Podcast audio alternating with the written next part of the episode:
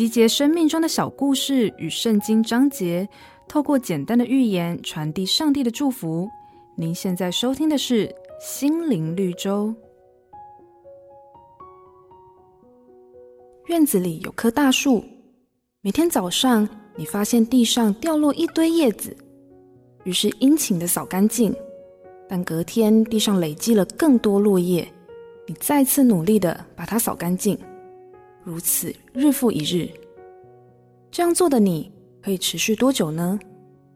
其实只要这棵树还在，你就要不断的清扫落叶，因为树本身没有任何的改变。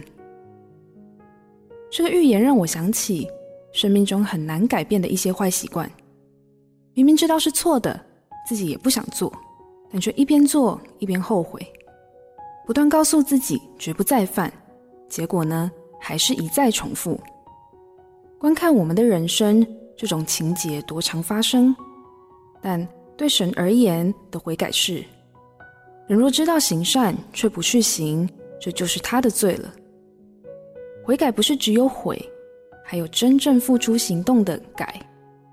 当我们愿意让耶稣成为主，允许他来帮助我们，你就不会只是不断的清扫落叶，而是处理大树本身的问题了。